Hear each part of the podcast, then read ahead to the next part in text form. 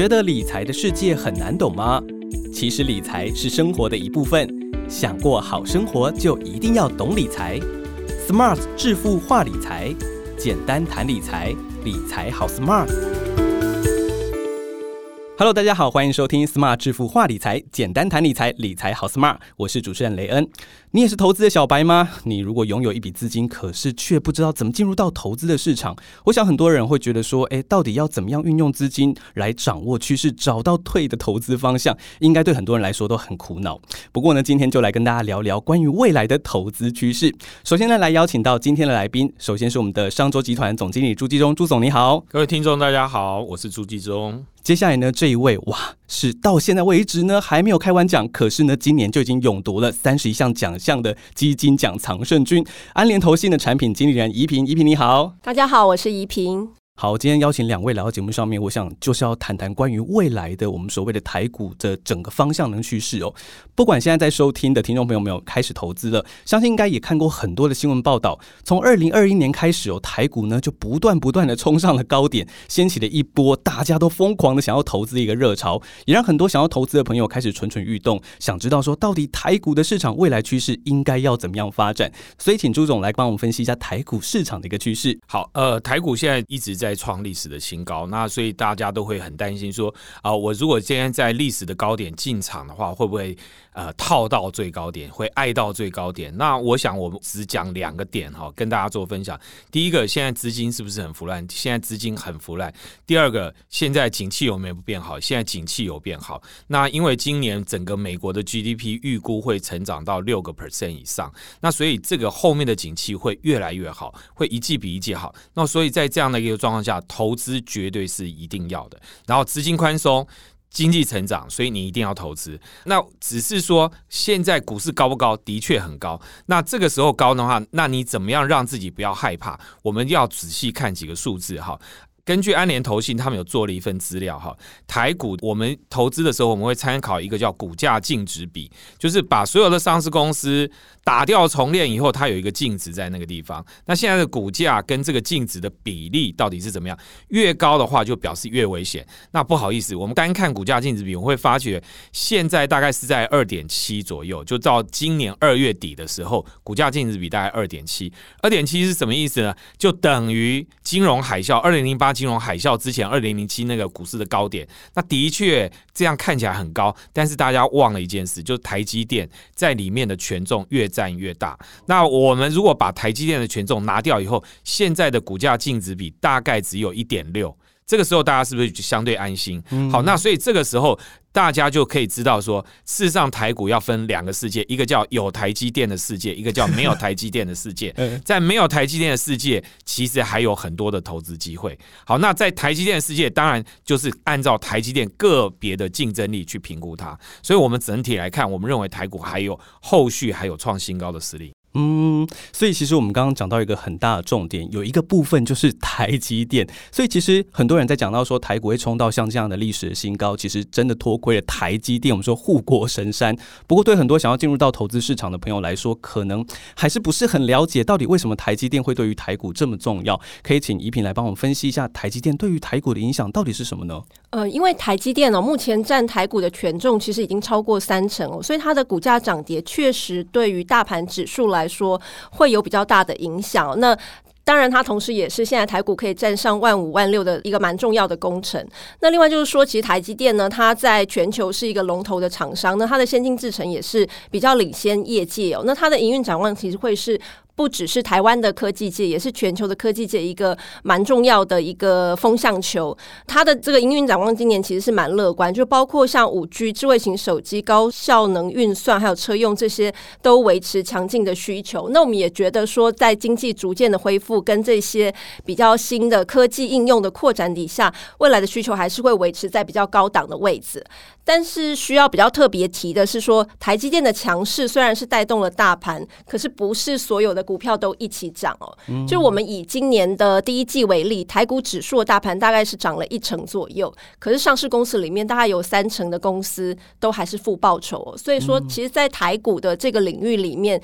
主动的选股去找到一个好的机会，其实是蛮重要的，也是一个比较不容易的事情。嗯，对。不过讲到整体的，我们说目前的市场一个趋势来说，台积电其实也还是一个很重要议题。尤其是最近发现到有一个很重要的新闻，就是前一阵子不是大家都有注意到说，全球都闹出了车用晶片缺货的状况，所以很多国际大厂全部都跑到台湾来要晶片，好像是这个台积电就变成国际的这个车厂的明灯一样哦。所以，请问一下朱总，对对于现在市场来说，这样的一个晶片到底对市场有什么样重要的影响？好，车用晶片为什么现在变成非常重要？主要是因为全球的汽车现在正在做一个很大的转换，要从所谓的过去我们传统的燃油车变成电动车。嗯，那各位。可以去试想一下，当燃油车变电动车，有一个最大的改变，就是汽车电子零件用的越用越多。一台传统的燃油车上面假设是用四十颗到一百颗的 IC 的话，到一台电动车，它要用的是超过四倍以上的电子零件。所以当这个电动车的趋势越来越大。那以英国来讲，英国今年一年就要出产二十六款全新的电动车，所以全世界，特别是欧洲市场，还有中国的市场，包括台湾市场，去年 Tesla 的销售量都是一直在往上快速的成长。好，那这个电动车的市占率虽然现在它正在从一个这样的一个零基期开始快速的往上增加，当它的市占率越来越大的时候，它对汽车电子的需求越大。好，那不只是电动汽车哦。我们现在连脚踏车都变电动车了，嗯，好，e bike 也是在全球开始风行。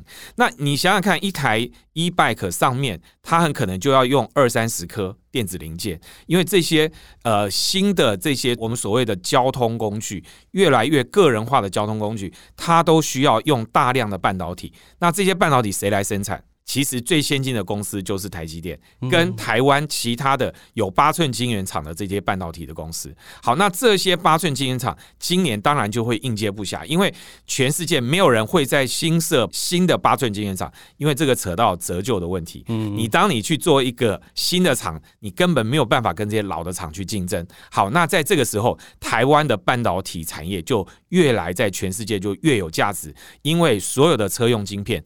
都需要这些八寸的晶圆厂，这些半导体公司来生产。嗯，好，那我们今天如果 focus 在台积电的话，那这样只有一个护国神山来维持台股的市场。可是事实上，我们今天还是可以去看到，说排除掉台积电以外，应该还是会有其他的相关的产业是可以让大家一起来打造所谓的护国群山吧？可以请依萍来跟我们分享一下吗？其实我很认同刚刚朱总所提到这个电动车的机会，因为在传统的燃油车里面，台湾是比较缺席的。可是，在从燃油车转到电动车，这个需要大量的电子设备，那这个是台湾的强项。所以，我们其实也蛮看好说，这个电动车相关的部分有可能会是台湾继半导体之后的下一个世代产业。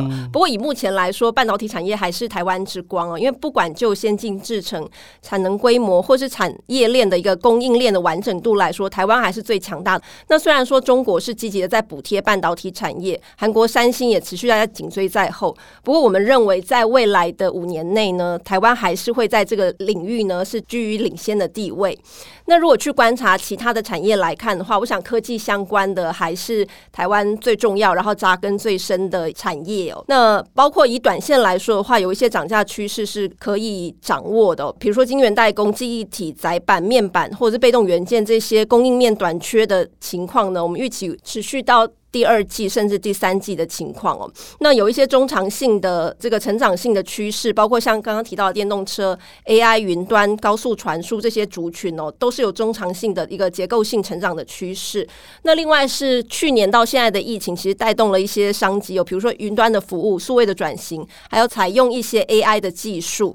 那当然在呃云端，比如说硬体设备、伺服器这边是台湾的强项，但是应用跟软体服务的机会会比较多，可能就在美国。那边那 AI 的部分，我们觉得发展到现在已经是比过去更容易使用，成本也更低，而且更具有效率哦。所以其实呃，在各个产业的企业已经都开始运用 AI 来强化竞争力。那不过我们认为说 AI 的大趋势现在还在一个初阶段，未来十年可能会有更多的创新跟颠覆在每个产业里面。只是说这个投资机会的部分，以 AI 的基础建设这一块，当然硬体是台湾的强项。那不过软体服务跟各产业的一些应用，可能就是要看美。美国，呃，放眼全球各产业的部分。嗯，所以其实，在刚刚的回答当中，也带到了很多的一个可以聚焦的一个产业。但是事实上，现在在股价高点的一个状况底下，对于如果现在想要开始进入到投资市场的朋友，应该会觉得，哎，尤其是小资族，应该就觉得天哪，这个我只能望股价心叹。我想要进场，我想要投资市场，可是却没有办法找到对的方式。所以可以请朱总来帮我们分享一下，除了像这样以外，还有没有什么其他的一个投资的方式？呃，我们刚才听怡萍讲的，其实他就告诉大家说，未来的生活从现在开始，未来的十年，事实上科技进步会主导人类的生活。那所以你看得出来，未来十年影响人们生活最重要的就是科技。好，那如果你今天要投资科技，你就会碰到第一个大问题，叫选股。刚才他讲了一大堆专有名词，可能很多听众朋友连听都听不懂。只 今天这种 AI，那 AI 我要投资什么？我哪知道啊？对，好，那这个时候那你怎么办呢？我们建议大家最简单的方法就是投资基金，因为基金是一个一篮子股票，它有各式各样的不同的公司。那好的公司，我们就信任专业的经理人，这些基金经理人他会帮我去。挑选这些基金出来做投资，所以如果我不会选股，当然如果你的英文很厉害，你对科技产业很熟，你是宅男工程师，那你自己投资股票就好了。但是如果你不是的话，我认为一般的投资朋友、投资小白最好就是你用投资基金的方式。那投资基金你怎么挑呢？我认为科技的比重一定要占比高。好，所以以我自己为例的话，我会投资台股基金。好，为什么？因为我身在台湾。那我理财是为了干嘛？为了花钱嘛。对。那我赚的钱就是要用台币花掉，所以我一定会投资台股基金。那而且台湾的景气就像我刚才讲的，事实上是非常好，然后又有护国群山，所以你第一个选择当然是投资台股基金。第二个选择就是什么？投资科技基金，因为科技基金你当然可以投资台湾的科技基金，也可以投资全球的科技基金。就像刚才怡萍也有特别讲到啊，它有所谓的这些 AI 的科技的基金，你也可以投资。以我自己为例，我在呃，三月份的股市的回档的这一个状况里面，我的第一个加码就是去加码科技，因为科技回档最深，所以我马上就去加科技基金。那所以对我来讲，我就会觉得你看对趋势，然后选对一个好的商品啊，你不要去伤脑筋选股的问题，选股就交给基金经理。哇，这样听起来感觉连我都想要来投资基金了。所以投资基金听起来感觉来说，好像是一个相对来说比较简单，而且对于我们资产的配置，其实也是比较好的一个方式。所以对我们投资这些小白来说，哎，朱总可以跟我们讲一下，我们到底应该要怎么样去挑选像这样的基金呢？好，我觉得就是对年轻的投资朋友，我认为不论你多保守，你一定要投资股票型的基金，因为投资股票才能带来成长。所以第一件事，不要害怕，你一定要开。开始学会用投资股票型基金去赚你未来的报酬。好，那第二件事，投资有很多种方式。那我建议最简单的方式，如果你很不熟的话，你一开始就用定时定额，因为定时定额可以让你的风险分散。你只要做好一件事，确保你的工作，你把你的工作顾好，每个月都有工资收入，都有薪资收入，薪资收入里面拨出至少三千块。嗯，好，那最好我们建议就是你每个月收入的三十 percent，你拿来存。存钱怎么样？不是存现金，不是放定存，是存在定时定额的账户里面。嗯，所以各位一定要记得一件事：你当你在高点投资的时候，你不要每天去看报酬率，你也不要每个月去看报酬率，你应该是一年一年看，而且是用十年。好，那你只要确保你的工作会有十年的工作。那我所以我觉得用定时定额，然后长期投资是最好的方法。嗯，对。而且其实我有发现说，市面上有很多关于所谓的基金奖的部分，所以是挑选到比较绩效好的基金来做分享，或者是去分析。所以。这么多的基金奖当中，朱总有没有比较推荐给我们去参考的一些基金奖项呢？你你刚才讲的一个关键说啊，那我挑基金我要怎么挑？对，那我个人认为用基金奖去筛选基金是最简单的。嗯，那基金奖那问题就来了，市面上有这么多基金奖，我到底要挑哪一个？对，我认为第一个挑时间最久远的。办的时间够长的，你才知道说哦，这个基金奖办出来的基金，它选出来的基金，它有没有一个长期绩效可以追踪？而且第二个，你要挑什么？挑这个基金奖哦，挑的基金哦要少一点的。有很多基金奖哦，就是人人有奖，这种人人有奖就等于没奖嘛。那所以你一定要挑那个严格筛选，那只有少数啊。那像 Smart 致富他做的基金奖，他全部加起来的基金给出来的奖项就是不到三十个，这是二十几个，所以每一年都是这样，而且用一致的标准，不是年年在改规则的。那像这样的基金奖，你去追踪它，你就有一个长期的绩效可以去看。所以我认为你用得奖的基金。去投资是最简单。以我自己为例，我也都是这样。好，当我在做总编辑的时候，我就每一年就去看得奖基金经理人的专访。啊，我看完这个投资逻辑，认为这个投资逻辑是不错的，哎，我就进去买，用定时定额方法买它。这个我是我认为是最简单的一个方式。对，所以我们讲到什么支付台湾基金奖，就要提到了今年再度延续了得到金奖头衔的安联投信。所以可以请一平来帮我们分享一下基金的投资的策略，还有挑选的方式吗？我其实很认同朱总刚刚提到用得奖基金来挑选这个方式哦，因为能够得奖的基金多半都是中长期有不错而且非常持续的这种好表现才有可能得奖。那我们安联的台股团队其实是蛮不错的模范生哦，我们其实连续十年都已经有获得各大基金奖的肯定。那所以我就用安联的三档台股基金来举例哦，就是投资朋友可以大致了解基金的属性，然后再去选择自己适合的标的。比如说安联的台湾大坝，它是一般型的基金，那它可以投。投资布局在包括科技、传产各个产业，而且适时的去调整它的比重。那安联的台湾科技主要就聚焦在科技产业，透过选股来创造优势。台湾智慧基金的部分就是操盘会比较积极活泼一点。那对新手投资人来说，我觉得安联台湾大巴是一个蛮好的选择，因为这个基金。两千年就成立了，成立近二十年，所以是蛮多投资人以前迈出投资第一步的一个标的，就是台湾大坝。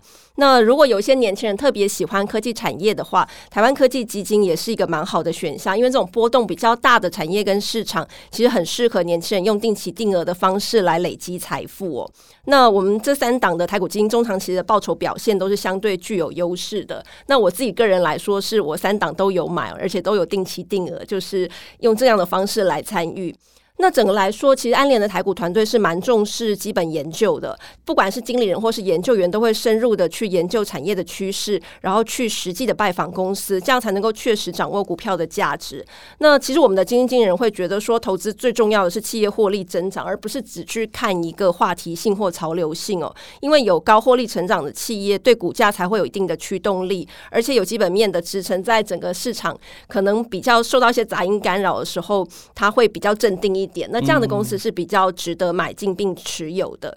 那安联台股团队呢，连续十年已经拿下了大概七十座的金奖哦。那我们的基金其实三档长期表现在同类型基金里面是名列前茅。除了一般的投资人跟中实户投资我们的基金之外，也有相当比重的专业机构的法人是有投资安联的台股基金哦。所以这也代表说，其实团队实力操盘的部分是有确实也受到各界的肯定。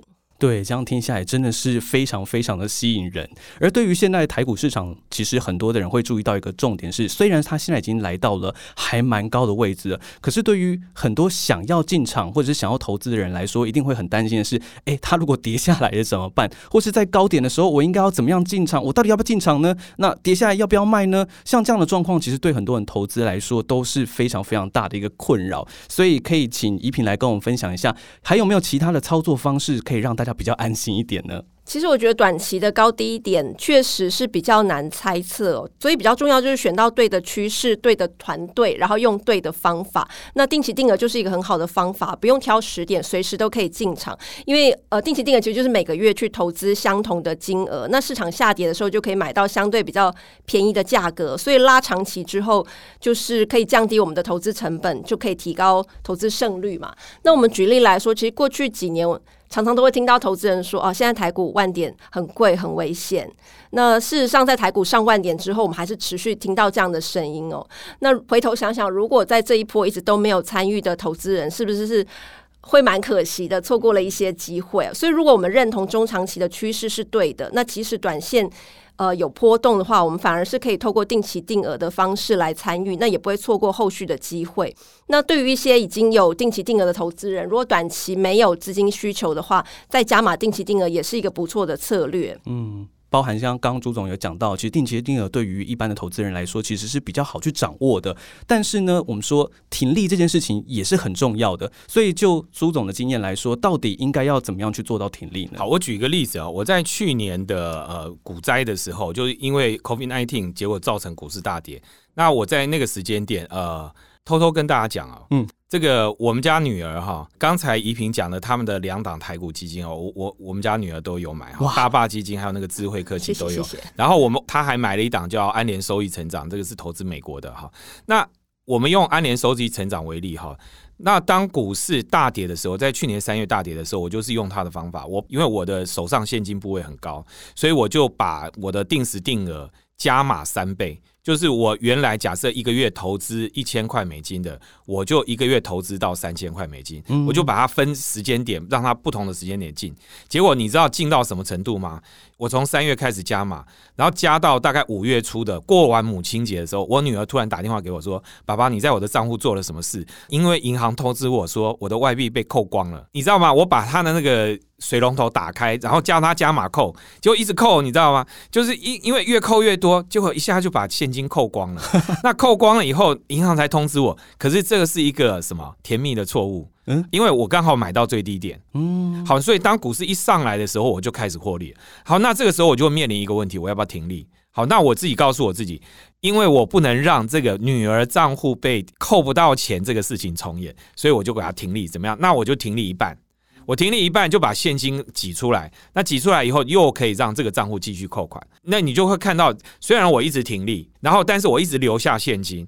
留下现金是干嘛？就等着下一次再下跌的时候，我又有钱可以继续扣。嗯所以就是让这个户头可以持续的不断的投资，然后一直保持在获利的状态。嗯，所以真的对投资人来说，听到两个很大的重点，就是定期定额跟停利，其实都是很重要的关键因素。那依萍可以跟大家分享一下关于停利这个部分吗？怎么停利确实是一个蛮重要的功课哦。可是呃，如果用人工的这个停利方式，可能对有一些忙碌的现代人来说是比较辛苦一些。所以现在也蛮多平台有。对，像我都用猜的，那你猜的也蛮准的。没有，我我就我就会常常会错过啊，因为比如说我这个礼拜没有看，嗯，然后我就会很后悔啊。我上个礼拜停利的话，我可以多赚五趴，嗯，对，那我就常常错过那个最高点，那个最好的甜蜜点。对，所以真的，怡萍，赶快跟我们讲一下，到底要怎么停利才好。那事实上，现在也蛮多平台有推出这个定期定额锁利的机制。那我们安联投信也推出了这个锁利定期定额的机制哦。那我们比较不一样的是，我们提供停利的目标不只有报酬率，也有报酬金额的部分。而且停利了之后呢，原来的金额还是会持续的扣款，可以参与后续的机会。那每个人就根据自己的需求来锁定这个自己需要的一个获利路径。那呃，赎回的金额可以自动的转回银行账户，或者是再去申购别的基金哦。就是呃，有蛮多克制化的这些特色哦。那我们机制主要是有三个特色，第一个是日日扣可以选择，就是一到三十一号都可以扣款哦，所以资金比较多的时候，可能一个月就可以扣好几次。那再来就是这个很好，因为通常银行大概只能让你扣五次到六次哦。对，那所以它这个日日扣就变得很重要，嗯，因为像我用的银行就只能最多好像扣到八次吧。哦，真的，这真的是提供我们投资人很好的一个方式。是日日扣就可以，每天都可以扣。再来就是获利金额，我们如同刚刚提到，就是有报酬率跟获利金额可以选择。不过这边获利金额的设定，我可能要稍微说明一下。比如说，我们今天如果投资的金额是十万跟一百万，那要设定获利十万，可能时间成本会不太一样。因为比如说我们投资。一百万，然后想要获利十万的话是十个 percent，这我们定期定额一年是有机会的。但如果你今天投入十万，然后想要获利十万，就等于是要一百 percent 的报酬率，这可能就需要多一点的时间哦。所以在设定获利目标这个部分，也要考量投入的金额跟标的的属性。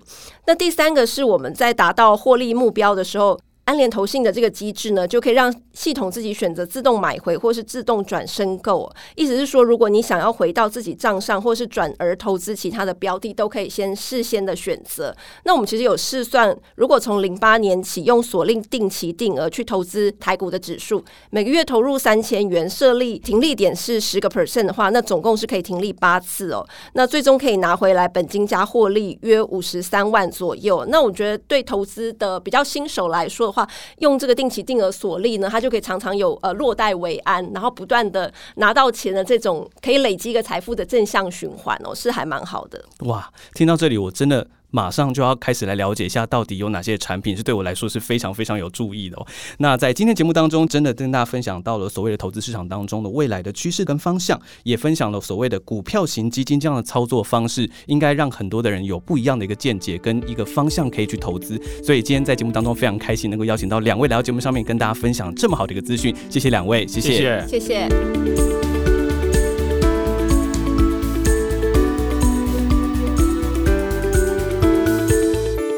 供各位基金申购优惠讯息，即日起到二零二一年六月三十号前，网络搜寻买基金，我只选王牌。安联投信提供多档热门基金，限时申购零手续费。还没开户的朋友，立即完成网络开户，还可再多拿两张零手续费优惠券，申购基金最划算。快拿出手机搜寻买基金，我只选王牌。投资一定有风险，基金投资有赚有赔，申购前应详阅公开说明书。